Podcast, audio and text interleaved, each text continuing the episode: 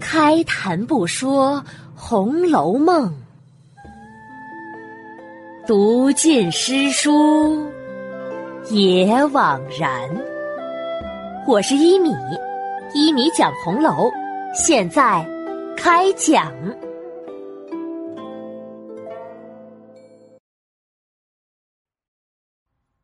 第十三集：贾雨村复职。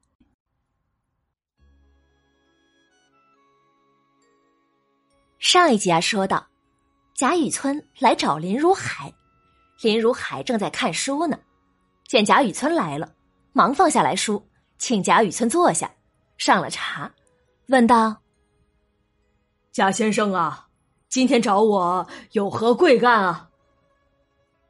贾雨村小心翼翼的说道：“林公，黛玉十分聪慧，当他的老师，晚生是十分轻松的。”晚生本来说要再教他几年的，可我昨天听说朝廷要起复一批官员，晚生就动了心思，想向您辞个行，去京城看看情况。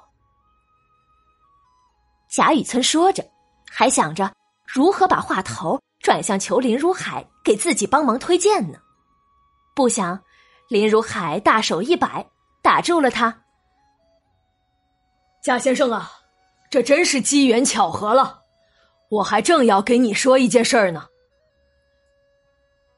唉，我夫人去世以后，京城中的岳母心里惦记黛玉这个丫头，说她跟着我恐怕要耽误了教育，所以呀，前一阵子就派了人带着船只要来接小女去京城，只因小女的病还没有痊愈，所以。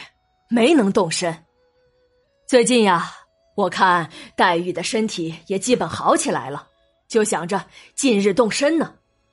你是小女的启蒙老师，我一直在想着如何感谢你呢。既然你有继续为朝廷效力之心，那是最好不过的了。这样，我写一封书信给我京城中的舅哥，请他帮忙，想办法为你谋个差事。省得你再去看情况了，打点门路这些费用，你也不用操心，我都替你准备好，这就算我感谢你这位小女的先生了。贾雨村一听，大喜呀，这昨晚自己想的一肚子计谋，一肚子话还没说出来呢，事情就成了。他赶紧屁股离开座位，深深的施了一礼。哎呀，林公的厚爱，晚生无以为报，只能记在心里了。嗨，举手之劳，不必客气。你教小女黛玉也是辛苦了。哪里哪里不辛苦？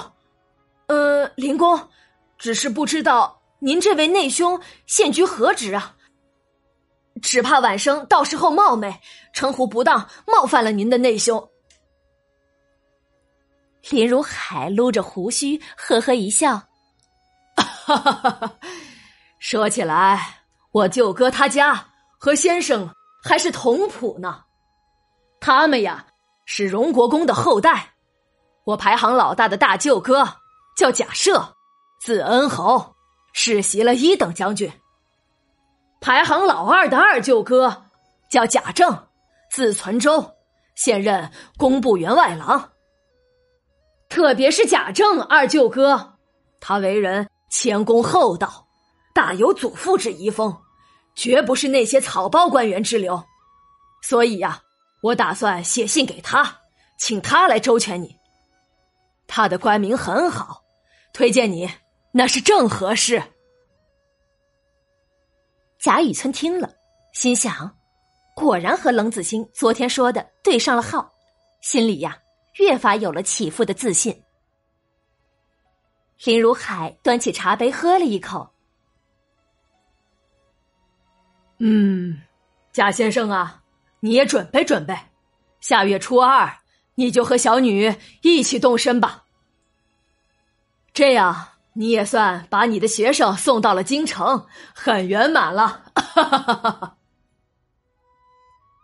贾雨村一看，林如海端起了茶杯，就知道话说完了。因为呀，自古就有端茶送客之礼。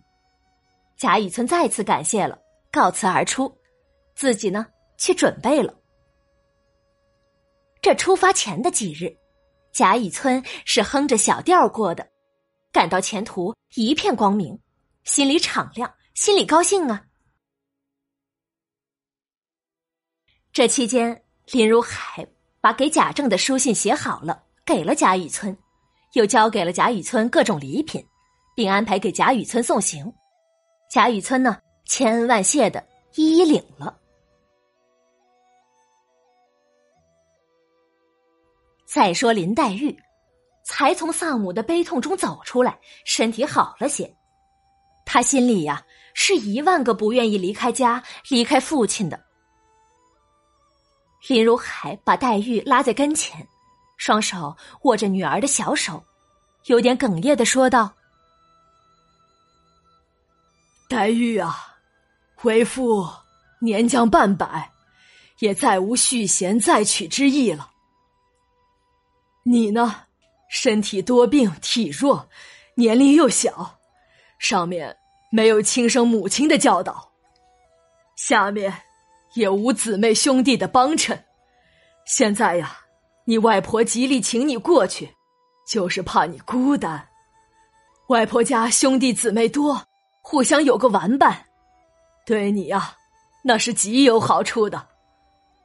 而你去了，为父虽然也是不舍，但到底解除了我的后顾之忧，你说是不是啊？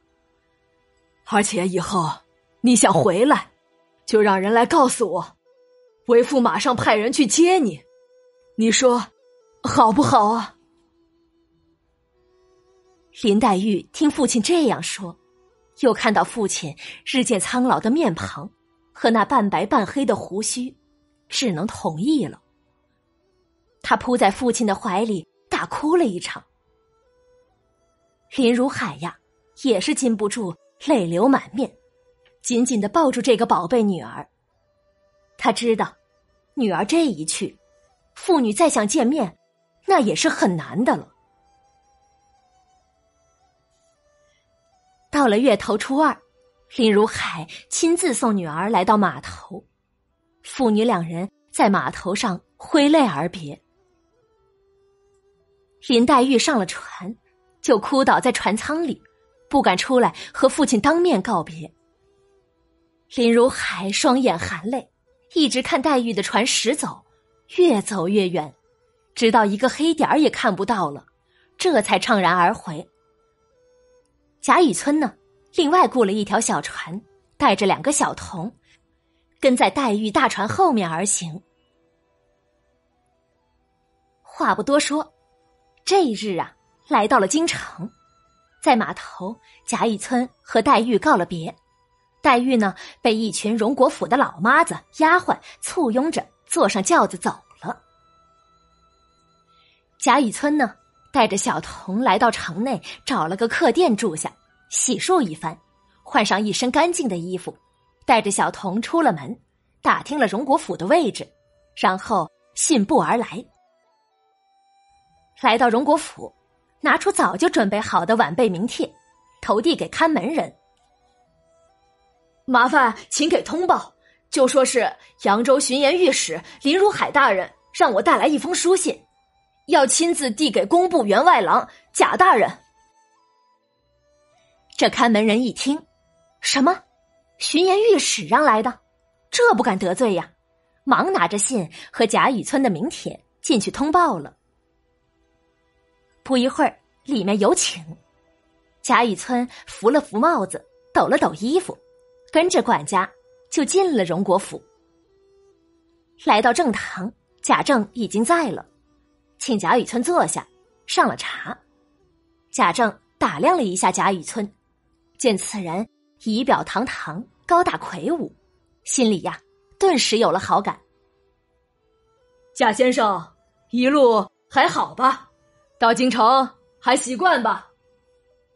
贾大人这一路还是很顺利的。晚辈在京城也待过几年，习惯习惯，让大人费心了。嗯，我已经啊看了我妹夫的信了，说你是我那外甥女的家庭老师，学问好的很，他呀很看重你的。贾雨村赶紧一躬身：“贾大人过奖了，晚辈自幼读书，除了读书，还真不会干点什么。林大人看得起晚辈，让晚辈启蒙一下黛玉。黛玉聪慧，晚辈只是点拨一二，说不上什么老师的。这贾政啊，本来也是有志走科举道路的，只是后来皇帝开恩，赏赐了官职。”虽然让贾政免了科举的辛苦，可也让他的心中留下了遗憾。所以呀，贾政是最喜欢读书人的了。他又问了问贾雨村进士是哪一科，平时喜欢读什么书，原来怎么得罪了上司等等。贾雨村呐，自然把自己美化了一番。